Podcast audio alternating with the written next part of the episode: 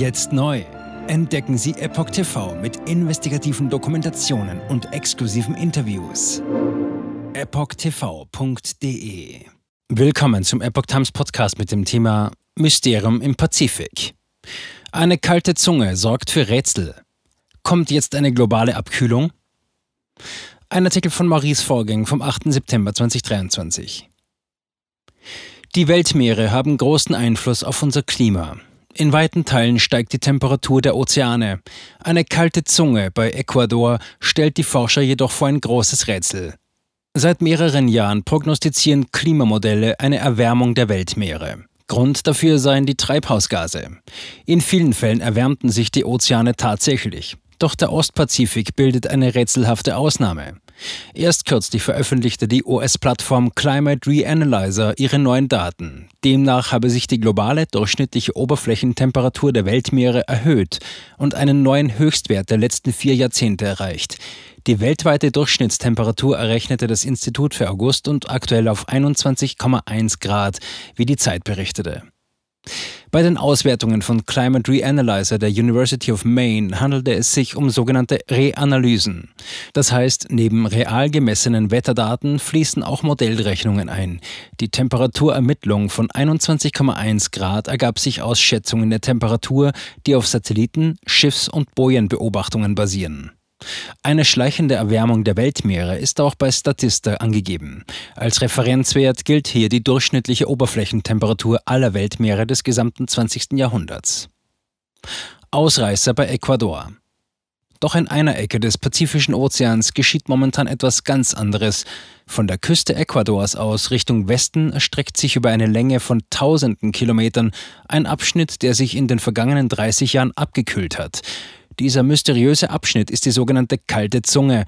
Auf die Frage, warum sich dieser Teil des Ostpazifiks völlig anders als prognostiziert verhält, haben die Forscher noch keine Antwort.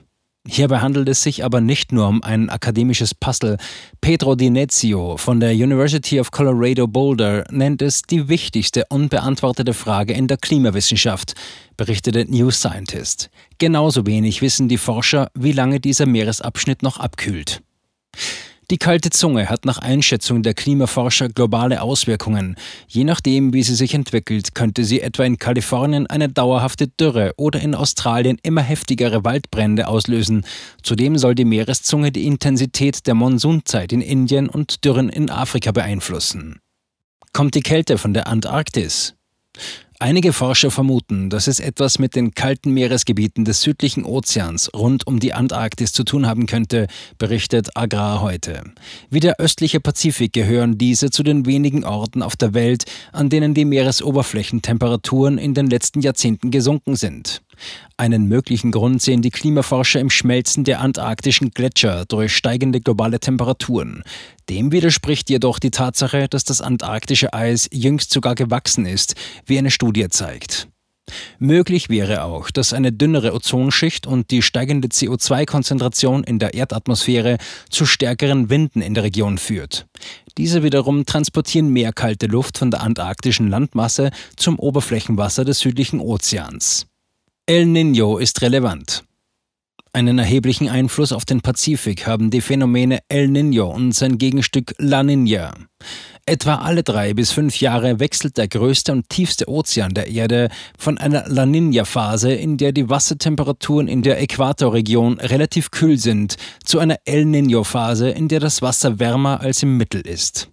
Dieser Zyklus wird als El Niño Southern Oscillation, kurz ENSO, bezeichnet. Enso entsteht vermutlich durch Veränderungen der Winde über dem Meer und der Bewegung des Wassers zwischen den kühleren, tieferen Schichten und der wärmeren Oberfläche.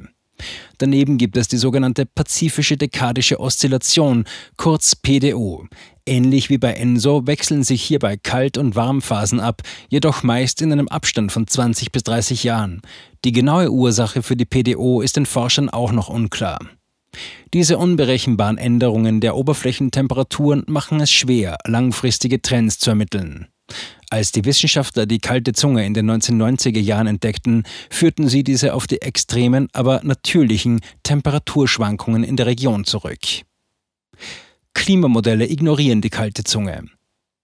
Als einer der ersten Forscher stellte Richard Seeger von der Columbia University in New York diese Ansicht in Frage. Im Jahr 1997 warnte er davor, dass sich der äquatoriale Pazifik abkühlt. Die Klimamodelle berücksichtigten dies nicht. Seegers Verdacht bestätigte sich. Der östliche Pazifik war laut Messungen im Durchschnitt stets um 5 bis 6 Grad Celsius kühler als der westliche Teil des Ozeans in der Nähe Asiens. Zwischen 1980 und 2019 hat sich dieser Temperaturunterschied um rund 0,5 Grad Celsius vergrößert. Fachleute bezweifeln, dass sich die kalte Zunge mit natürlichen Schwankungen erklären lässt. Wenn aber die Klimamodelle die Anomalien nicht widerspiegeln, könnten sie gravierend in die Irre führen.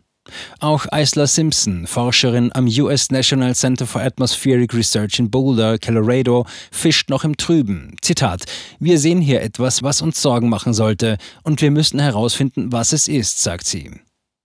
Da diese Kaltwasserzunge einen erheblichen Einfluss auf das Weltklima ausübt, könnte ihre Entwicklung Klimamodelle ad absurdum führen. Die Auswirkungen könnten gewaltig sein. Wärmeres Wasser im westlichen Pazifik und kälteres im Osten führen beispielsweise zu mehr tiefen Wolken über weiten Teilen des östlichen Pazifiks. Zitat: Mehr Wolken bedeuten mehr reflektiertes Sonnenlicht, erklärt David Battisti von der University of Washington in Seattle. Entsprechend dringt weniger Wärme in die Erdatmosphäre ein. Im Klartext. Ein kühlerer Ostpazifik verlangsamt die globale Erwärmung deutlich oder kehrt sie je nach Intensität der einflussnehmenden Faktoren gar in eine Abkühlungsphase um. Jetzt neu auf Epoch TV. Impfgeschichten, die Ihnen nie erzählt wurden. Eine eindringliche und aufschlussreiche Dokumentation, deren Trailer YouTube nach drei Minuten entfernt hat. Schauen Sie für nur kurze Zeit die gesamte Doku kostenfrei Jetzt auf epochtv.de. Ich war geimpft worden. Ich begann unkontrolliert zu zittern. Er verstarb 33 Tage später. Ich kann meinen Kopf nicht aufrecht halten. Dann brach ich zusammen, ganz plötzlich. Vom Start weg haben wir nicht die Bedingungen erreicht, die normalerweise erreicht werden müssen. Es handelt sich um eine Tragödie von beispiellosem Ausmaß. Aber die Bundesregierung und Behörden tun so, als sei alles in bester Ordnung. Wir suchten ein nahegelegenes Krankenhaus auf. Sie behandelten sie, als sei sie verrückt. Ich sehe das als einen ernsten Kampf, den Zusammenbruch der bürokratischen Strukturen zu korrigieren. Ich glaube, viele Menschen wissen auch gar nicht, dass sie einen Impfschaden haben. Umfassende Datensätze, die zeigen, dass wir einen Anstieg der Fehlgeburten um nahezu 300 Prozent ausgehend von ihren eigenen Daten hätte Pfizer 2021 vom Markt genommen werden müssen. 300 Prozent bei Krebserkrankungen. Acht Seiten lang Krankheiten, die direkt mit dem Impfstoff in Verbindung gebracht werden. Eine Reihe diverser unerklärter Symptome. Und sie nahmen um mehr als 1000 Prozent zu.